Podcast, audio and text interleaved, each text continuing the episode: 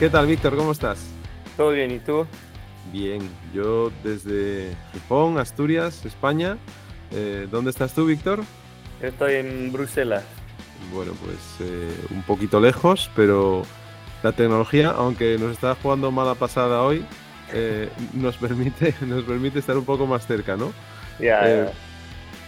Lo primero, muchas gracias por, por tu tiempo y por, por, darnos la oportunidad de, por primera vez, de, de hablar con un, con un, campeón olímpico, que, que no, no, es poco eh, ese logro.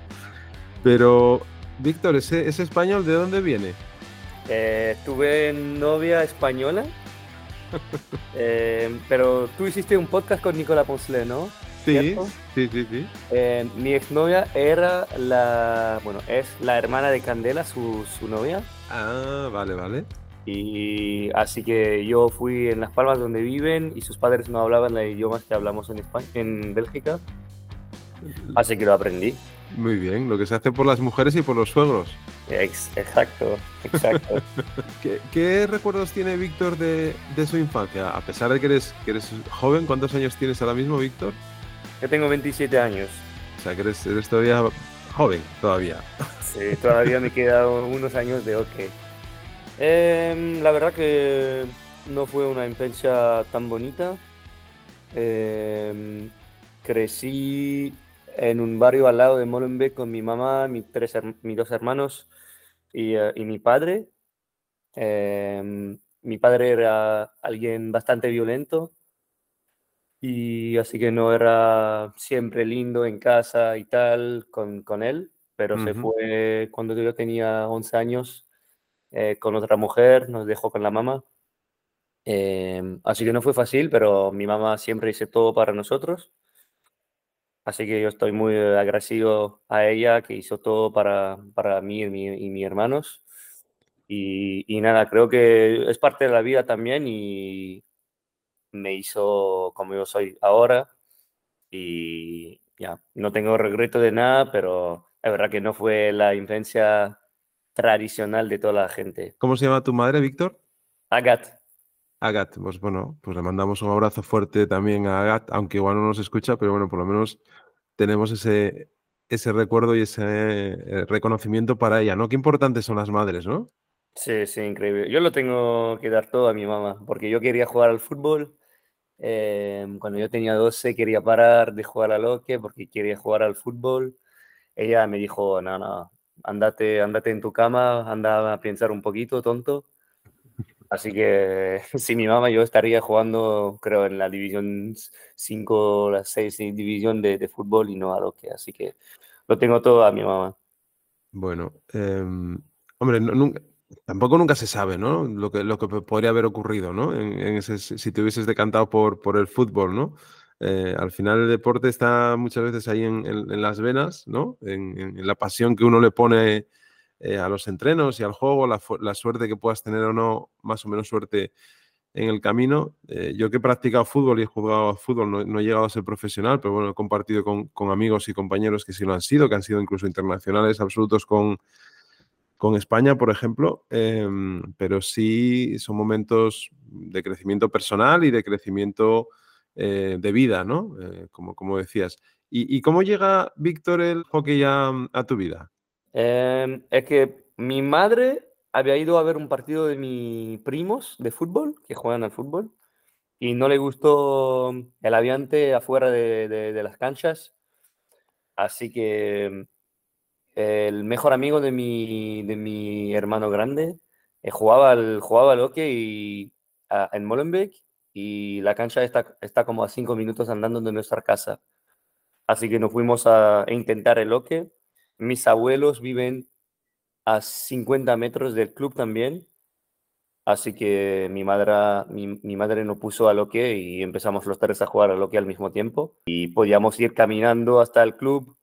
Eh, todos los miércoles íbamos a la casa de mis abuelos y teníamos que cruzar literalmente una, una calle para estar en el club. Así que estaba todo, todo bien.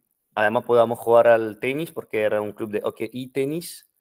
Ahora mismo solamente es un club de hockey, pero al mismo tiempo podíamos jugar los dos y hacer más de un deporte. Así que A mi mamá le gustó la idea y empezamos a jugar al hockey y un poquito más tarde al tenis también. ¿Y tus hermanos son mayores que tú? Yo tengo uno mayor, uno, uno menor.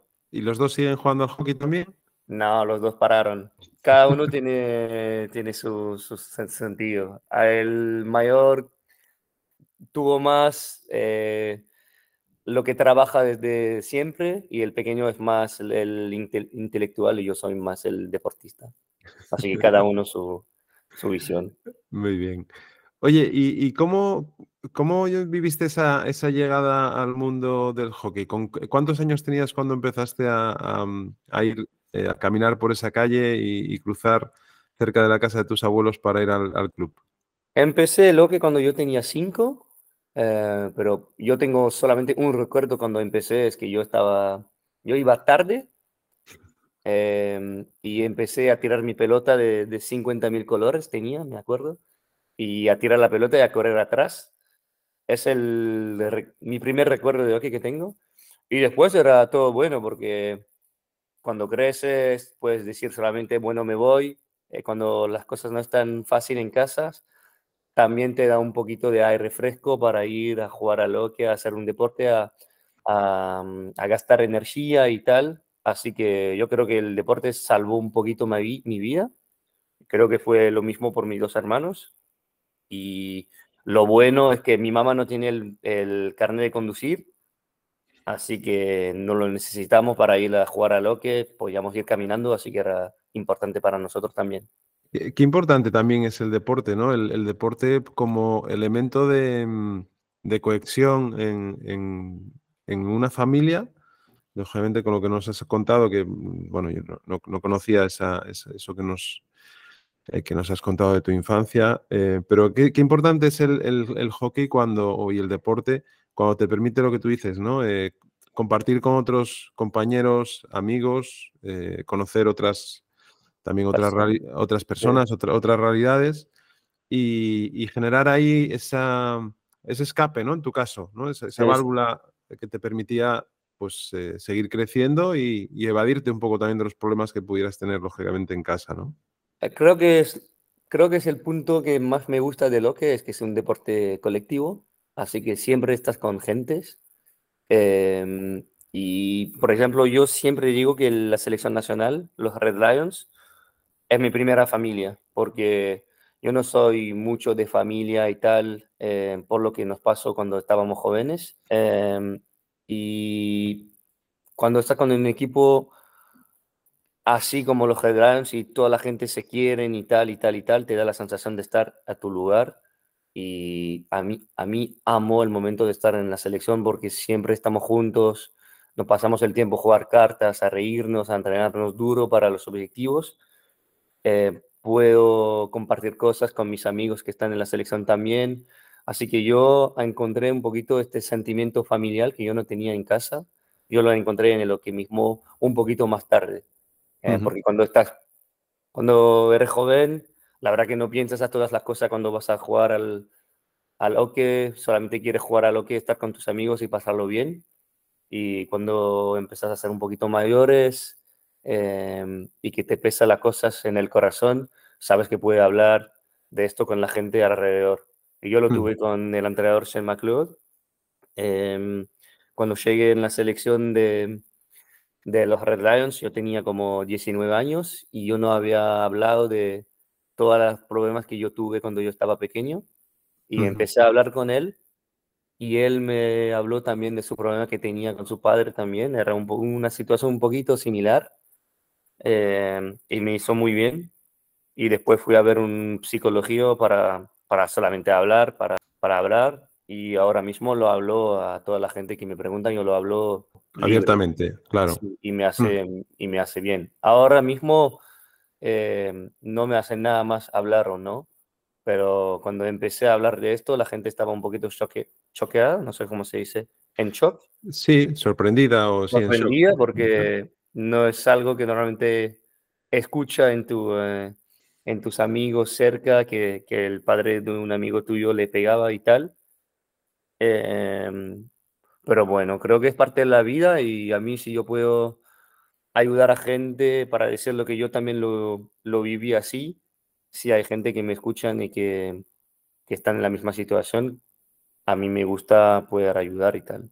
Bueno, pues es algo que, que yo, creo que es súper positivo, ¿no? El, hecho de que, que lo, lo, cuentes de esta manera, como me lo has contado a mí, o, o, se lo estás contando a los que nos puedan estar escuchando, escuchen este, este podcast, eh, con lo cual es algo que, que también te, te, agradezco, esa sinceridad y, y, que lo transmitas pues con esa naturalidad que lógicamente eh, no es fácil, ¿no? Cuando uno es joven y vive esas situaciones, eh, no, no, no es fácil porque no lo entiendes, ¿sabes? Estás... Yo estaba en el... Mi club se llamaba el Daring. Yo estaba uh -huh. en el Daring y siempre veía a la gente con sus padres contentos y yo no lo tenía esto. Y estaba un poquito celoso porque eh, mi mejor amigo de joven tiene una familia increíble y yo pasaba mucho tiempo con él, eh, con su padre, con su mamá y, y, y me acuerdo tiempo donde yo estaba llorando porque yo no entendía, porque yo no podía tener esto. Y es verdad, cuando estás joven no lo, no lo entiendes. Cuando eres joven no lo entiendes, cosas así. Porque mm. no son cosas que tendría que pasar a un niño de, de 8, 7 o 10 años. O, o así que no lo entiendes. Eh, mm. Pero ahora mismo lo veo, como lo veo, lo veo con... Eh, siempre hay positivo en todas las situaciones lo que me aprendo esto es, ya sé lo que no voy a hacer como padre. Yo sé que yo quiero ser padre y yo sé cómo yo voy a ser como padre porque yo tuve el malo ejemplo en casa. Así que yo sé lo que no te voy a hacer. Eh, y además me dio, creo, un carácter un poquito más fuerte. Eh, así que yo estoy agradecido de lo que me pasó, pero yo no quiero que pase a, a, a nadie. Hombre, para los que ya somos padres, ¿no? En este caso, eh, el que te habla, que tiene, como sabes, este podcast lo hago con mi hija, con mi hija Marta. Eh, ella participa ahora solamente haciendo una pregunta al invitado, ¿no? Pero, o la invitada, pero la idea es que ella pueda desarrollar en un futuro, si se le apetece, lógicamente, y si quiere, porque es una manera de también de aprender y de crecer, pues que haga entrevistas eh, pues más en profundidad, ¿no? Ella, poco a poco, que vaya aprendiendo si, si quiere hacerlo. Eh, pero esto que dices, lógicamente, es súper importante, Víctor, el, el, hecho de que lo traslades, eh, que, que, sea para ti una manera de, de ayudar a los demás, em, pues eh, lo he dicho. Eh, muchas gracias por, por, por trasladarlo y por, por, hacerlo de manera tan, tan natural, que también es muy importante. Eh, Oye, y cuando empiezas a jugar en ese primer club, eh, ¿cómo evoluciona tu, eh, tu vida en el ámbito del hockey? Vas, lógicamente, subiendo de categorías, pero ¿cómo vas viviendo esa, ese disfrute al principio que se convierte en competitividad y en competencia cuando uno va cumpliendo más años? Em, empecé a los cinco y, por supuesto, creé vas de categoría, de categoría categoría, pero empieza lo serioso, empieza cuando tienes 12 años en Bélgica, porque tienes la selección nacional, tiene un torneo para empezar o probar a entrar en la selección sub-14 de Bélgica. Eh, yo fui seleccionado para hacer el torneo, pero después del torneo selecciona como a 5, a 6 o a un montón de jugadores para ir en la selección sub-14. Eh, yo, no, yo no era tan bueno cuando yo era Robin y yo no fui seleccionado por ese torneo. Y el camino clásico de jugadores que están en la selección es literalmente hacer el torneo, ir en U14, U15, U18, U21 y después en la selección senior. Eh, yo, entré en la yo entré en los equipos juveniles de Bélgica en mi segundo año de U18, así que muy tarde.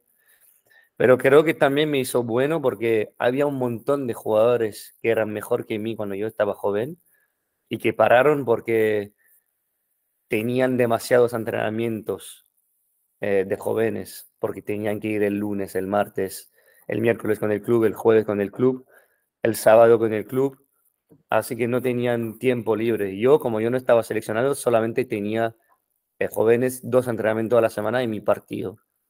Y cuando crecí, yo tenía 17 años y empecé a jugar bastante bien. Eh, yo estaba en la, en la, la primera, el primer equipo de, de, mi club, el Daring, que jugaba en la, en la división más alta.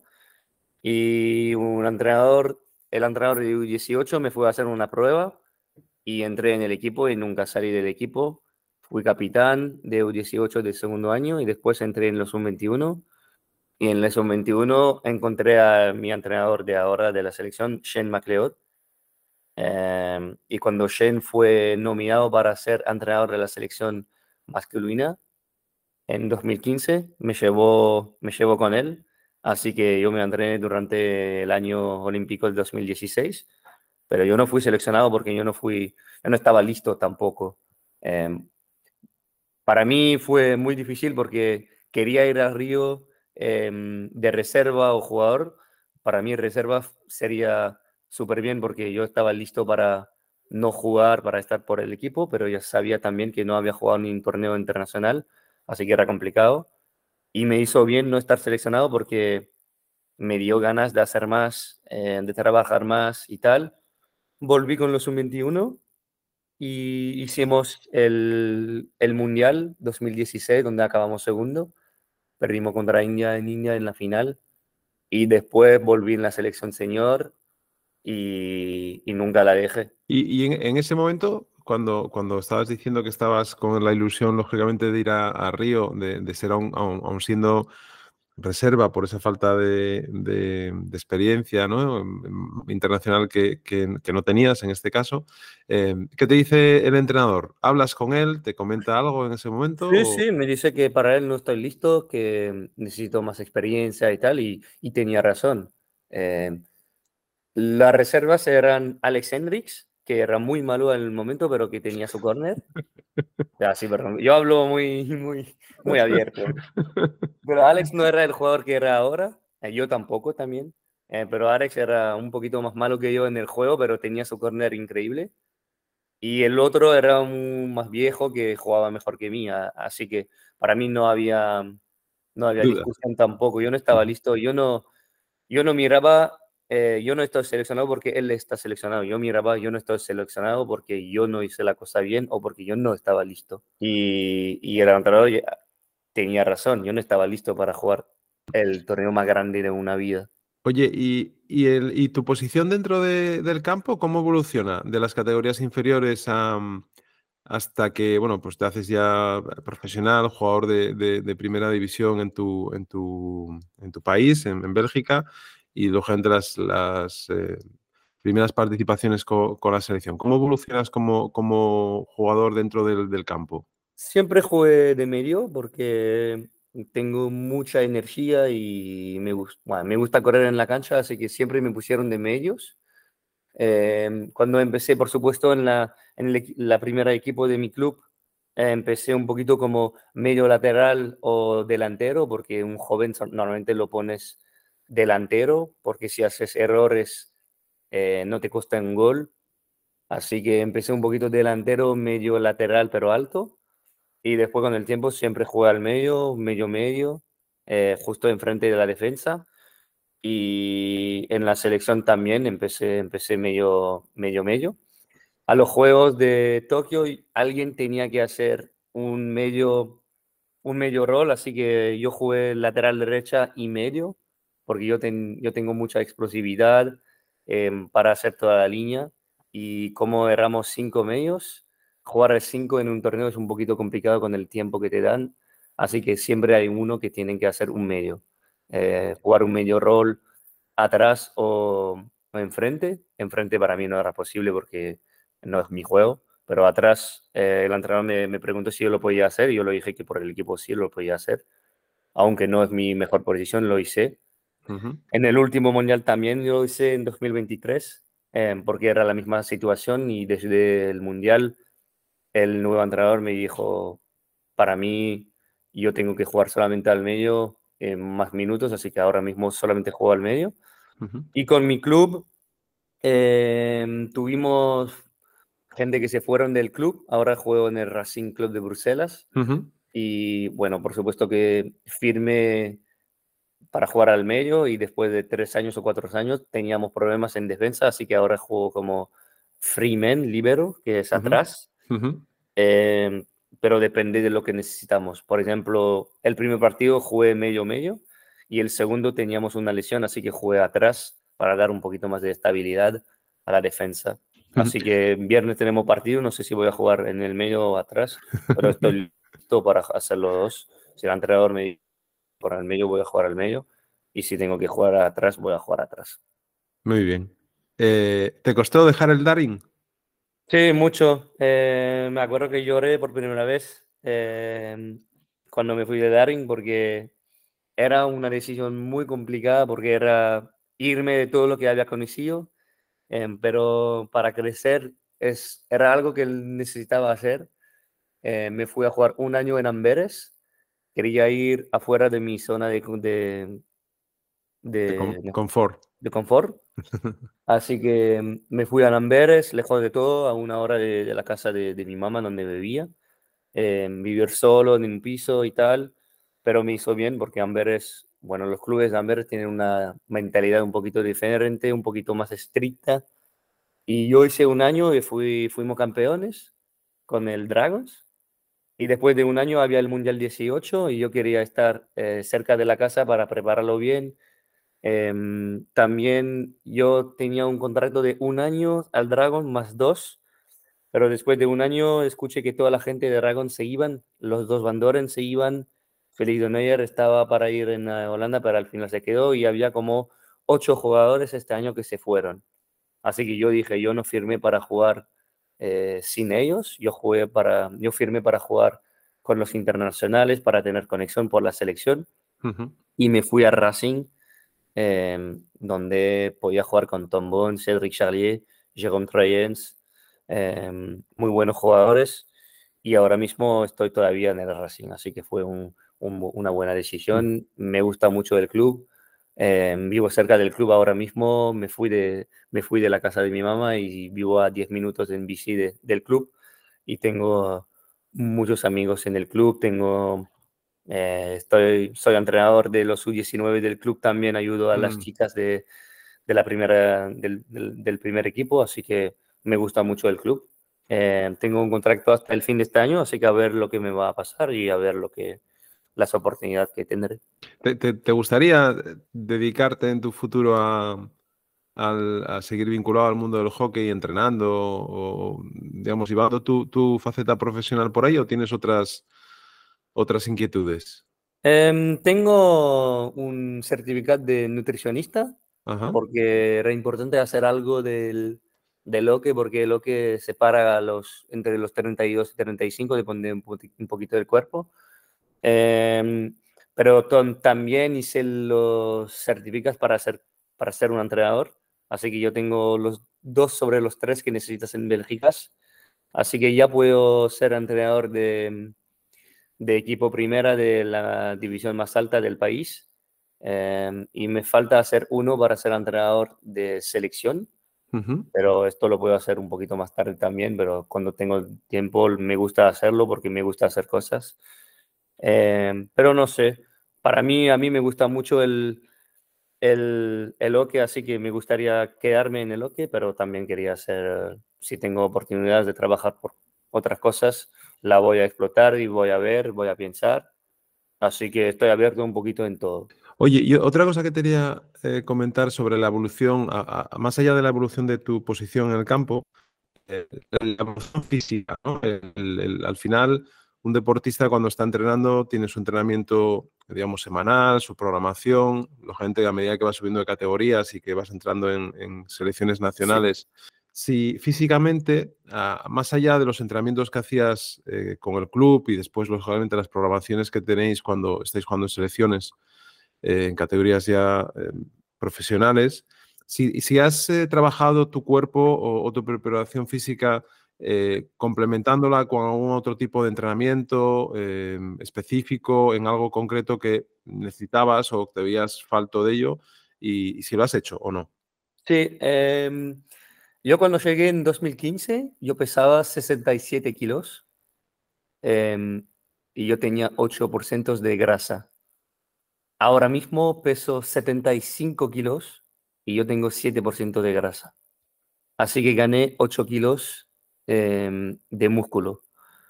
Eh, y es un poquito lo que toda la gente tiene en la selección, no es tanto, pero yo tengo un cuerpo es genético, así que yo, yo gano muy fácilmente músculos, pero creo que toda la gente que vinieron en la selección gana un poquito de kilo de músculo porque es necesario.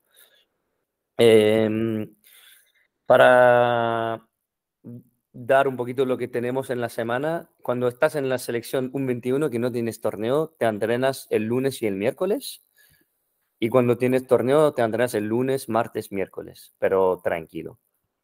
Cuando estás en la selección eh, mayores del país, ahora mismo para los juegos nos entrenamos el lunes de las 10 hasta la, la 1 o hasta la 2, el martes de las 10 hasta las 6 y media, el miércoles de las 10 hasta las 3, el jueves de las 10 hasta las 6 y media.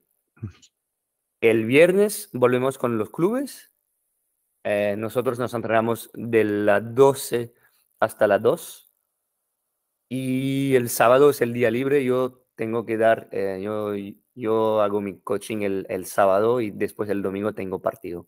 Así que esto es la semana básicamente que tenemos todas las semanas durante todo el año.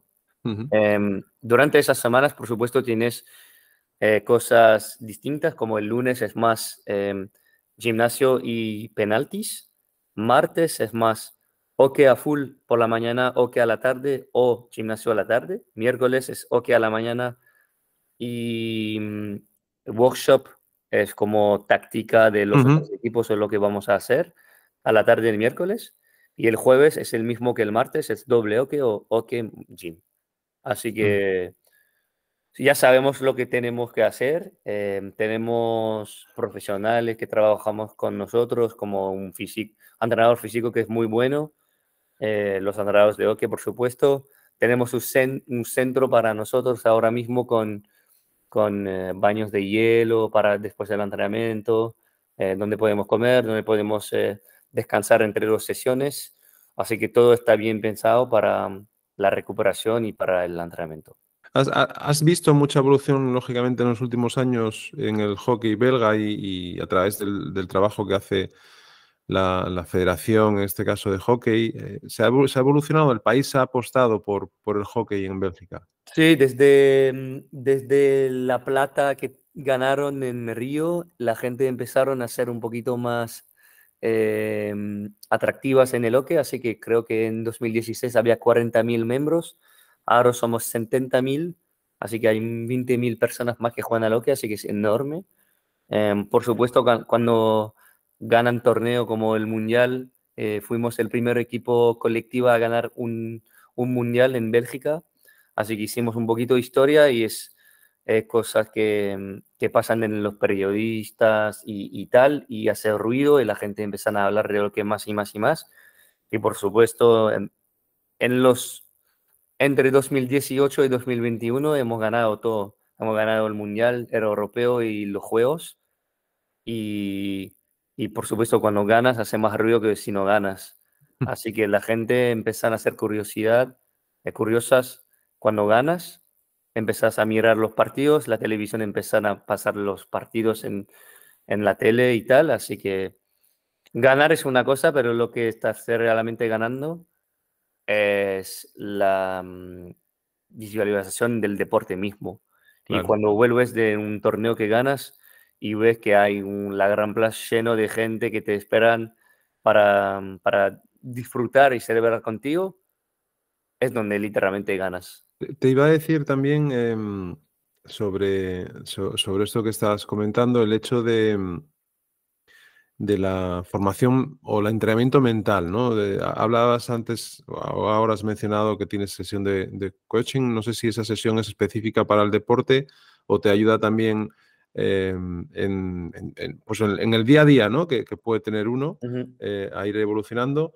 Eh, con otros compañeros y compañeras que han pasado por el club, por el, por vaya, por el club, por el podcast, perdón, em, tanto gente en activo como gente que ya pues, se, ha retirado, no, no, no está practicando em, activamente el, deporte, hablamos de, la importancia de la, de la mente, ¿no? del entrenamiento mental, de la preparación mental del deportista, porque lógicamente somos humanos, somos personas y, a lo largo de, nuestra vida, pues como has comentado al principio y hemos señalado, eh, nos ocurren cosas, unas mejores, otras peores.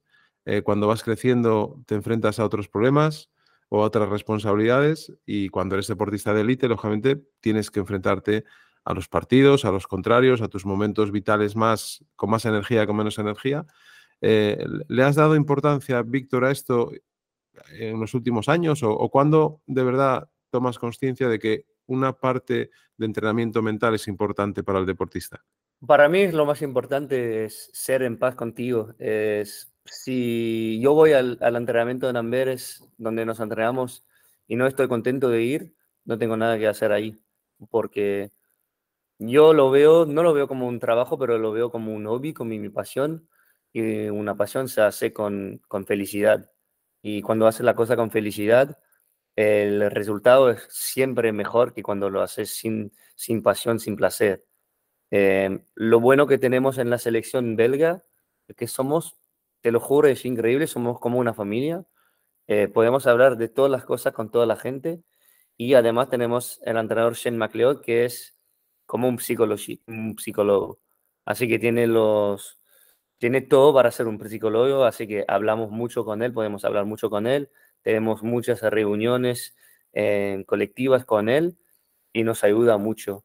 Pero también lo importante es eh, tener momentos donde puedes descansar, porque por ejemplo este año yo tuve solamente cinco días en un año para descansar. Eh, eran después del europeo porque antes teníamos una semana de descanso y yo tenía que hacer el coaching de las chicas de mi club porque estaban jugando en la semifinal y me preguntaron ayuda, así que lo tuve que hacer. No fui de vacaciones y solamente tuve cinco días de vacaciones en un año después del europeo, antes de empezar de vuelta con mi club. Y la verdad que lo sentí un poquito durante el europeo que necesitaba un break porque no lo tuve. Y los cinco días que tuve en un año no es largo, no es bastante, pero te, te hace lo mejor. Te sientes muy bien después de los cinco días porque es importante también dar a tu cerebro y tu cuerpo un break. Así que para mí eso es lo más importante, el mental. Porque el físico, por supuesto, necesitas ser al tope, pero si tu mental no está bien, tu físico no estará bien tampoco. Hola, Víctor. Bueno, yo soy Marta, por, porque supongo que no me conocerás. Y bueno, lo primero, eh, muchas gracias por eh, participar en este, en este proyecto que estamos haciendo eh, de Penalty Stroke. Y nada, enhorabuena por la gran carrera que te has marcado a lo largo de estos años y que siga por mucho tiempo. Y nada, sin más dilación, vamos con mi pregunta como jugador belga y campeón olímpico, ¿qué se siente al, ganar o cómo te sientes al ganar eh, una medalla olímpica? Que pues mm, hay muy pocos que tienen el privilegio de hacerlo. Así que gracias, un abrazo y chao. Em, hola Marta, bueno, para tu pregunta, eh, ganar el oro en los Juegos Em, es algo que no lo, lo podemos explicar porque es, trabajas toda tu vida por esto, pero literalmente toda tu vida por esto. Y yo me acuerdo cuando yo estaba en el pollo y tenía la medalla alrededor de mi cuello, empecé a llorar y lloré de felicidad. Y me pasó una vez en mi vida de cuando ganamos el oro olímpico. Cuando ganamos el, el mundial no lloré, cuando ganamos el europeo no lloré, em, pero cuando, ganamos el, em, el, oro olímpico empecé a llorar porque me acuerdo de toda la mierda que tuve con mi papá, eh, toda la mierda que tuve durante mi, mi infancia y que había logrado lo que quería lograr en toda mi vida. Y siempre durante los juegos hablamos de, de, los juegos, de la magia, de los juegos, de estar todos los deportistas en el mismo lugar, vivir en un mundo un poquito cerrado entre deportistas, pero nunca hablábamos de lo que pasa después. eh, me acuerdo que cuando volvimos, los dos primeros días fueron una locura porque hace la fiesta. Pero después yo me fui de vacaciones y, y me sentí, em, me sentí como, no sé cómo se dice en español. em, Va- vacío puede ser. vacío. Me sentí vacío. Yo no tenía nada, nada, pero literalmente nada en mí. Y no sabía qué hacer porque yo estaba como toda mi vida lo hice para estar en los juegos, para jugar los juegos, para ganar los juegos. Y yo estaba como, uff, ahora mismo qué hago? Ahora mismo qué puedo hacer? Porque vives durante dos semanas donde no tienes que hacer nada menos de pensar en tus partidos. Eh, vives en un mundo cerrado y tal, y cuando vuelves, la vida no te esperas. Tienes que seguir vivir y empezar a volver a, a cocinar y tal, y hacer todo, a, a pagar todo, em, y a encontrar de nuevo tus nuevos objetivos. Y la verdad que fue un poquito duro porque, como lo digo, toda tu vida trabaja para ganar el oro olímpico y no hay nada más alto. Y, y está como, bueno, ¿qué hago ahora? Así que tiene que, que rebondir un poquito rápido y ahora mismo tenemos objetivo, queremos ganar de vuelta los juegos, em, pero, pero ojalá lo podamos hacer. Pero la verdad que cuando ganas los Juegos Olímpicos, yo la primera cosa que pensé cuando yo estaba en el pollo, eh, no lo pensé antes, porque cuando llegas al pollo es como 30 minutos después del, del partido, porque tiene, tienes que celebrar un poquito con tus amigos, tienes que, tienen que poner el pollo y tal. Y cuando estás en el pollo con la medalla en el cuello que pone el himno de Bélgica, yo en ese momento yo pensé a toda la mierda. Y para mí, la medalla que está justo al lado mío em, es todo lo que hice en toda mi vida para estar en este momento, toda la mierda que tuve, todos los sacrificios que hice, todas las vacaciones que no pude ir con mis amigos porque yo tenía entrenamiento y tal, era esto, eran los sacrificios, eran las lágrimas, eran los felices de estar con mis amigos, era todo. Así que espero que es una buena respuesta. Tenemos las Olimpiadas de París ahí al lado, acabáis de salir de- del europeo, como has mencionado, y de esa falta de vacaciones eh, o mini vacaciones que, que has tenido este año. Em, ¿Cuáles son los objetivos a, a corto y a medio de, de Víctor en, en el hockey? Bueno, a corto, a corto es ganar el próximo partido, es el viernes con mi club. Em, em, pero si hablo de la selección, por supuesto, a corto es calificarnos a los Juegos en enero. En España tenemos el torneo, creo, en Valencia o no sé dónde en España, pero creo que vamos a ir en España. Así que es eh, calificarnos y después a largo, por supuesto, es ganar los Juegos. Em, acabamos de hacer un buen torneo con la selección, el, donde acabamos tercero. Eh, perdimos contra Holanda en la semi, donde nosotros perdimos el partido. Mm, Dejamos Holanda ganar. Hicimos tres errores individuales y Holanda ganó por eso, porque no, ten- no tenían nada, estábamos mejores. Y creo que éramos el mejor equipo del torneo, pero hacía bastante tiempo que no había visto tan que no había visto Bélgica jugar tan bien eh, desde el- los juegos, porque para mí el Mundial, donde acabamos segundo en 2023, Ujú. eh, llegamos en la final sin jugar un gran hockey y creo que en el europeo jugamos un poquito mejor y estábamos arriba de los otros equipos, pero no te hace ganar los partidos, eh, tienes que estar mejor en los detalles y tal, y necesitas suerte también en los momentos importantes. Y es lo que no tuvimos en el Mundial y es lo que no tuvimos en el Europeo, así que ojalá lo podemos tener en, em, en los Juegos. Y por supuesto empezamos de vuelta el lunes con la selección y vamos a trabajar em, muy inteligente, creo, em, de los temas tácticas, técnicas, físicas. Vamos a trabajar de todo eh, para estar listos en, un- en, en ocho meses. ¿Te, te sorprendió la victoria de Inglaterra? No, porque yo había dicho a Shane McLeod que la final iba a ser Inglaterra contra Bélgica. Porque Inglaterra es un equipo que sigue creciendo por el años en los años en los años Y bueno, al Mundial perdieron a los shootouts en el cuarto contra Alemania que ganó el torneo. Por el mismo precio están en la final, por, así que en el hockey masculino es muy complicado ganar porque tienes seis equipos que pueden ganar. En el hockey femenino tienen un tienes un equipo que puede ganar, es Holanda o Argentina. Y creo que ahora hay Bélgica que también que, que tiene chance de ganar, porque están creciendo también y están jugando mejor y mejor, pero el hockey masculino es, es más complicado porque tienes... Eh, siempre decimos que el europeo es más complicado que ganar que un mundial, porque tienes cuatro equipos que pueden ganar el mundial, Alemania, Holanda, eh, Bélgica y Inglaterra, y con esto tienes que ayudar, eh, ayudar a India y Australia. Así que tienes los seis equipos que pueden ganar un mundial en un, un juegos. Pero son seis equipos sobre 12, es la mitad. Si miras en chicas, eh, Holanda ganó todo. Campeón olímpico, campeón de mundial, campeón europeo. Si miras en hombres, campeón olímpico, Bélgica, campeón mundial, Alemania, campeón europeo, Holanda.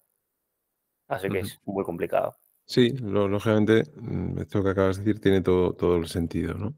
Oye, Víctor, em, no sé qué más preguntarte, la verdad. Em, me ha gustado muchísimo esta conversación. Eh, como yo digo, ahora que está de moda la inteligencia artificial ¿no? y la tecnología, todo lo que tiene que ver con, los datos y, sobre todo con esta inteligencia artificial que se llama generativa, yo siempre me gusta hablar de inteligencia natural, ¿no? que al final eh, por mucha inteligencia artificial y mucha eh, máquina que haya detrás, al final eh, las sensaciones las yo creo que siempre van a estar vinculadas a un contacto y a una relación humana, ¿no? Sí, a mí yo estoy perdido con la, con, la, con la tecnología. A mí me gusta escribir, me gusta leer sobre papel, me gusta hablar con la gente en face to face. pero bueno, también hay positivos podemos hablar ahora, podemos hacer el podcast así sin vernos, así que está bien también. Pero todas las situaciones tienen sus buenos, mm, buenos puntos positivos.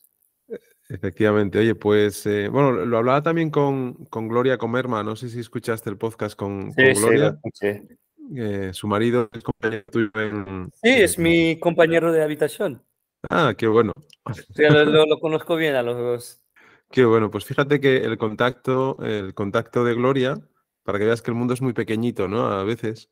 Yo a Gloria no la, no la conocía, yo soy un novato en esto del hockey, ¿no? Estoy en el hockey por, porque mi hija juega y, en las categorías inferiores del Real Grupo Cultura Covadonga, que es un equipo de aquí de, Gijón, de Asturias, y yo empecé a jugar con los papis, ¿no? Eh, a, este deporte. Pero tengo una amiga que está en, Bélgica, eh, Lucía García Linares, que trabaja en Toyota, en la marca de coches, y su hija eh, juega en los, una tiene dos, una de sus hijas juega en los Waterloo Ducks.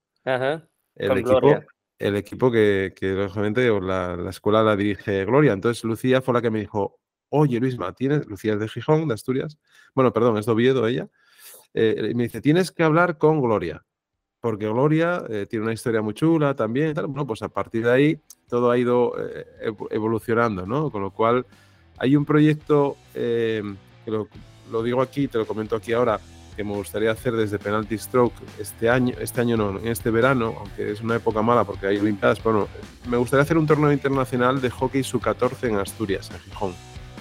Es decir, traer al mejor equipo belga, al mejor equipo holandés, al mejor equipo alemán, a los mejores equipos españoles, a nuestro equipo local y organizar un torneo pues a finales de junio, que es cuando los niños suelen acabar eh, los coles, organizarles un fin de semana en el que puedan disfrutar de un torneo internacional y competir a, ese nivel, ¿no? que yo creo que sería algo eh, muy bonito y que no hay eh, actualmente. ¿no? Entonces, bueno, ahí estoy intentando juntar las piezas ¿no? para, eh, a través de estos contactos que me, están, que me está dando el hockey, pues intentar conseguirlo. ¿no? Con lo cual, ese, ese va a ser mi reto, Víctor, para, para este nuevo año que comienza dentro de poco ya. Perfecto, espero que lo logres, ¿eh?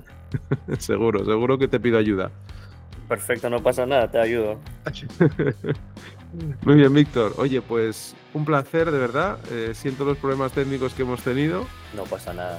Esperemos, Sí, esperemos que, mm, que, no los vuelva a tener porque tengo ahora otras dos grabaciones seguidas hoy, así que ya te contaré, ya te contaré por, por mail o por, por Instagram. Muchísimas, muchísimas gracias, Víctor, de verdad. A ti, a ti, fue un placer, fue un placer.